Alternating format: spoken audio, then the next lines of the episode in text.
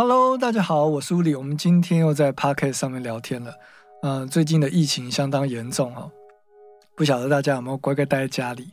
那我们的教室呢，也是已经暂停上课了。毕竟因为现在疫情相当的紧张，所以我们所有的课程呢都改成线上授课。那如果有想要上我们这个呃数位音乐制作或者是线上录音混音的教学课程呢，你可以到 lswei 点 com 进行报名。那我们会在线上呢，透过一对一的方式呢，教你如何进行录音、混音、编曲、作曲、填词之类的一些相关的作业流程，还有一些小技巧。好，那这一集的 podcast 的内容呢，我们要来跟大家聊聊到，如果你已经有了麦克风、有录音界面、有监听喇叭、有监听耳机，那你要怎么样来选择你的录音软体，或者是我们讲的编曲软体，也就是 DAW，Digital 呃 Digital Audio Workstation 数位音频工作站。来进行录音的动作，或者是写歌编曲。好，那目前呢，我同时在呃 FB 呢做一个直播，来呃讲解一下我都是怎么录 Podcast 的。然后呢，同时我会把这个引档呢，这个引档呢放到 YouTube 跟大家分享。啊，那目前我使用做录那个 Podcast 的软体呢，是呃 Universal Audio 的 Apollo 录音界面所附赠的一个免费的。DAW 软体叫做 Lunar Recording System。那这个软体的呃好处呢，就是第一，它免费。说免费是免费啊，但羊毛羊皮出 羊毛出在羊身上。那这个录音界面呢，必须这个软体呢，必须要买 Universal Audio 他们出的 Apollo 录音界面，它才会送你这个软体。而且这个软体呢，是相当的专业的录音软体。它在呃录音以及混音的后置上呢，拥有非常强大的一些功能以及效果。但是呢，呃，它里面这些效果啊，如果你要做追加加购的话，价格都不便宜。最便宜的呃插件呢，也要可能二九九美金哈。那通常我们会建议在折扣的时候再做购买。那你在一开始购买的时候，它会有一个简单的 bundle，基本上这个 bundle 里面呢，可以支援你多数录音的一些呃混音需求，所以其实也不需要做加购的动作。好，那在未来的呃影片里面呢，也许我们会再介绍 Luna Recording System 这一套软体。那在如果你对这套软体有兴趣的话，在 Podcast 听完之后呢，你可以到呃 thisway.com 或者是到 Mister Wuli.com 的呃网站呢去找找看我们的 YouTube 的连接，或者是直接在 YouTube 搜寻 Mister Wuli，呃 M R 点 W U L I，或者是在 YouTube 搜寻 L I S W E I。或者是离思维，离是玻璃的离，思维是呃思维升级的思维。好，那你就可以看到这一次我录制 podcast 的直播影片了。那你就可以知道说我都是怎么样子来录制 podcast。好，那当然我使用的麦克风是 Shure 所提供的呃呃这个是什么 S N 七 B 哦，呃也不能说他们所提供的，他们提供贩售，然后我购买的。好，那音质上来讲的话，我目前这个直播应该是即时的一个混音的状态，它是没有做后置的，所以你听到声音是怎么样，就是目前 Apollo 它所呃呈现出来的声音，也就是目前这个 Luna Recording System 呢，它在即时做处理的声音。那因为我同时也在直播，所以我完全没有后置，它是即时的，这也是。呃，为我为什么会买 Universal Audio 的 Apple 录音界面的原因之一，就是说在直播的时候，它可以直接进行呃即时的混音，非常的方便。好，那我们讲完 Luna 的 Recording System 这套系统呢，它是一个 DAW。那它目前的缺点就是在 MIDI 编辑上比较没有那么方便，这是我目前使用下的心得。但是如果你有做直播，然后，如果你有呃录 podcast 的需求，你需要一个很好的音质，然后你需要一个呃一整套的作业系统的话，我觉得也许你可以考虑 Universal Audio 的录音界面。当然，你手头上的预算也要足够啊，因为他们家的呃录音界面的价位就相当于这个领域里面的法拉利或是宾利之类的，就不便宜。好，那如果你预算有限的话呢，在我们之前 This Way 的呃 YouTube 呢也有介绍过 SSL Two 的这个录音界面。那这个录音界面呢，哦，我们有帮学生做购买，呃，也是一样可以帮大家拿到优惠的金额，哈，优惠的价格，说错了。好，那如果你有兴趣的话，也可以到我们 This Way 的 YouTube 呢去看我之前所拍的开箱影片。那这个录音界面呢，我有大概呃摸索了一下，但是因为一个人呢不需要那么多录音界面嘛，所以我目前呢就是只有用 Apple 录音界面。那之前开箱的那录音界面就呃用开箱价格卖给学生了。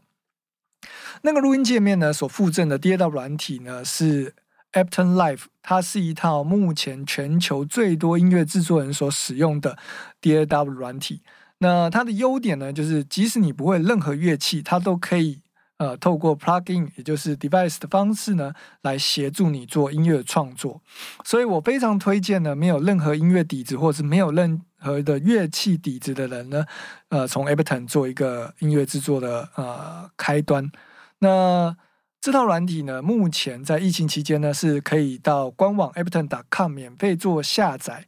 使用九十天的全功能。那软体的呃详细的说明呢，以及操作方式呢，官网里有非常详细的英文解说，那并支援日文字幕。如果你对英日文都还不是很熟悉的话呢，你也可以到我们的 Thisway 的 YouTube 的呢看我中文的教学介绍。然后再来呢，因为疫情期间嘛，我们没有办法授课，所以收入难免会受到一些影响。那如果你愿意赞助我们的这个 Ableton 中文教学计划呢，也可以到我们的 listway.com 的网站呢，有一个专门为 Ableton 所制作的那个中文网页，做一个呃赞助的方案，赞助我们的那个中文教学计划。这样，那你可以用很少的价格呢，早鸟价的价格呢，获得整个呃中文教学的影片以及电子书。那目前我使用下来。的心得是，Ableton 这个软体呢，Ableton Live 这个软体呢，对于 MIDI 以及硬体合成器的整合非常的完整。那之后我还会再介绍另外一个软体 Studio One 呢，其实有一点参考 Ableton 的呃相关功能。目前呢，在 MIDI 以及合成器的应用上呢，慢慢也在追随 Ableton 的脚步。除了 MIDI 以及合成器的结合以外呢，Ableton Live 呢，它也可以当做一个软体合成器做使用。所以你可以同时开 Ableton，也同时开 Studio One，然后把 Ableton 的声音呢录到 Studio One 里面，或者是录到 Luna Recording System 里面。所以它可以当做一个 Rewind 软体呢，呃，软当做一个软体合成器，也可以当做一个编曲软体，也可以当做一个录音软体，非常的方便。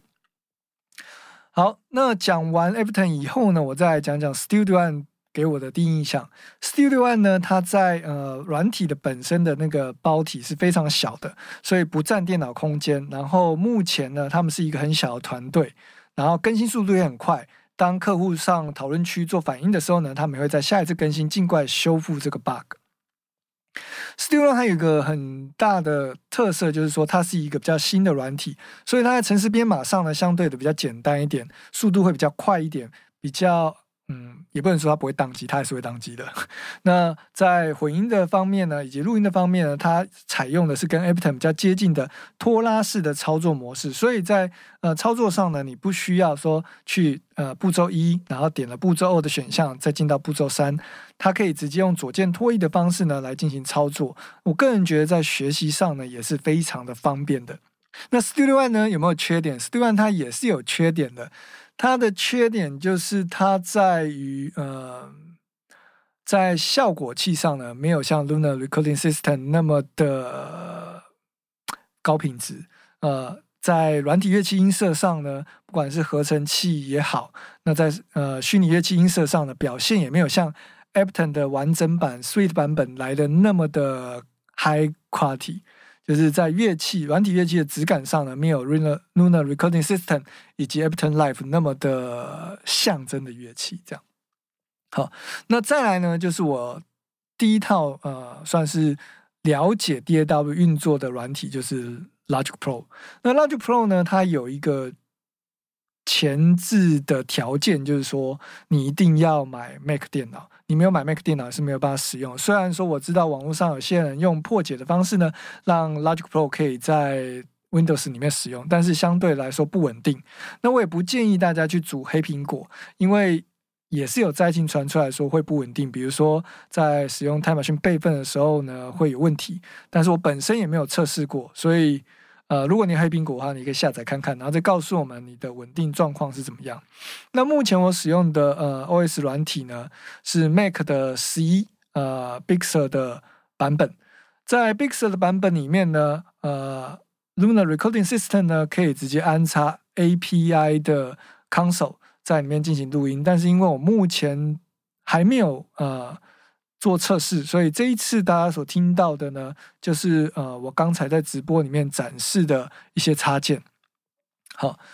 好，那简单的介绍完前三套软体以后呢？我现在再回来讲 Logic 的优缺点。Logic 的缺点就是你一定要买 Mac，那 Mac 很贵啦，配件也贵，所以你要投入的金钱成本也相对的比较高。而且你一旦跳入这个坑呢，之后可能就回不去了，你就要一直买 Mac 的电脑，不然就是你要换软体的时候，你就要重新学习这个一整个软体。所以 Mac 也很聪明了，它在 GarageBand 里面，它在 iPhone 里面呢就安插了 GarageBand 这套软体，让你先慢慢习惯 GarageBand，然后。免费版的 GarageBand 用了一阵子以后呢，如果你有更高的需求，你当然会选择 UI 界面比较接近的 Logic Pro。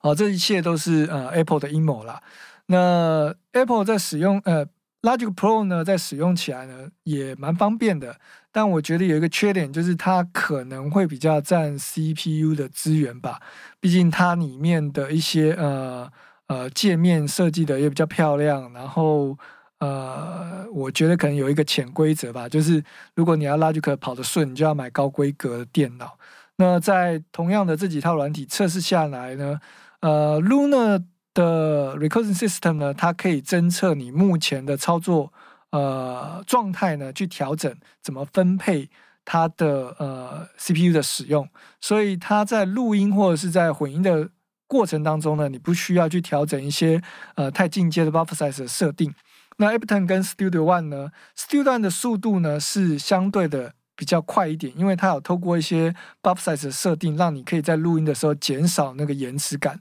那 Ableton 呢，它可以在 Preferences 里面进行一些设定呢，让你在呃监听的状况下能够比较接近零延迟的状态。基本上呢，如果你使用的是 Universal Audio Apollo 录音键，刚才那些延迟你都可以当做没有讲，因为 Apollo 可以直接把声音呢。传送到你的监听喇叭跟监听耳机，所以你的麦克风并不会有任何延迟的问题，但是还是需需要经过一些设定啊。像我现在在录音的时候，我也是零延迟的听到我的声音。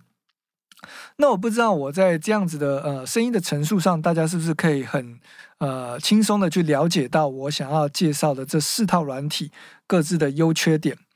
那这一次的 podcast 呢，因为比较特别关系，最近的疫情比较险峻嘛，所以大家现在整个台北市、台北县都不太出门。那我们的课程也都改成线上，所以呢，未来的这几天，如果我一有时间，也许我就会来更新我们的 podcast。那如果大家在家里呢无聊，我们也可能在 YouTube 或者是脸书做一个直播的动作，跟大家聊聊关于做音乐的一些呃基本的一些尝试啊，或者是我们要怎么样开始进行。呃，podcast 的录音以及音乐制作，啊，那如果你有对于音乐制作或者是录音混音有任何的问题呢，也可以在我们这一集的 podcast 的下方呢进行留言，啊，给我们一些回馈，或者是问一些问题，那也可以帮我们之后的 podcast 提供一些灵感。那我也会把这个 podcast 的连接呢，以及这一节内容呢，转贴到我们的脸书以及我们的 IG。那也欢迎大家继续支持我们的频道。未来呢，我会努力的去制作 Ableton Live 以及 Luna Recording System 这两套软体的教学内容。也希望大家能够继续给我们支持。好的，我是物理，我们这一集的 podcast 到这边告一段落，我们下期见，拜。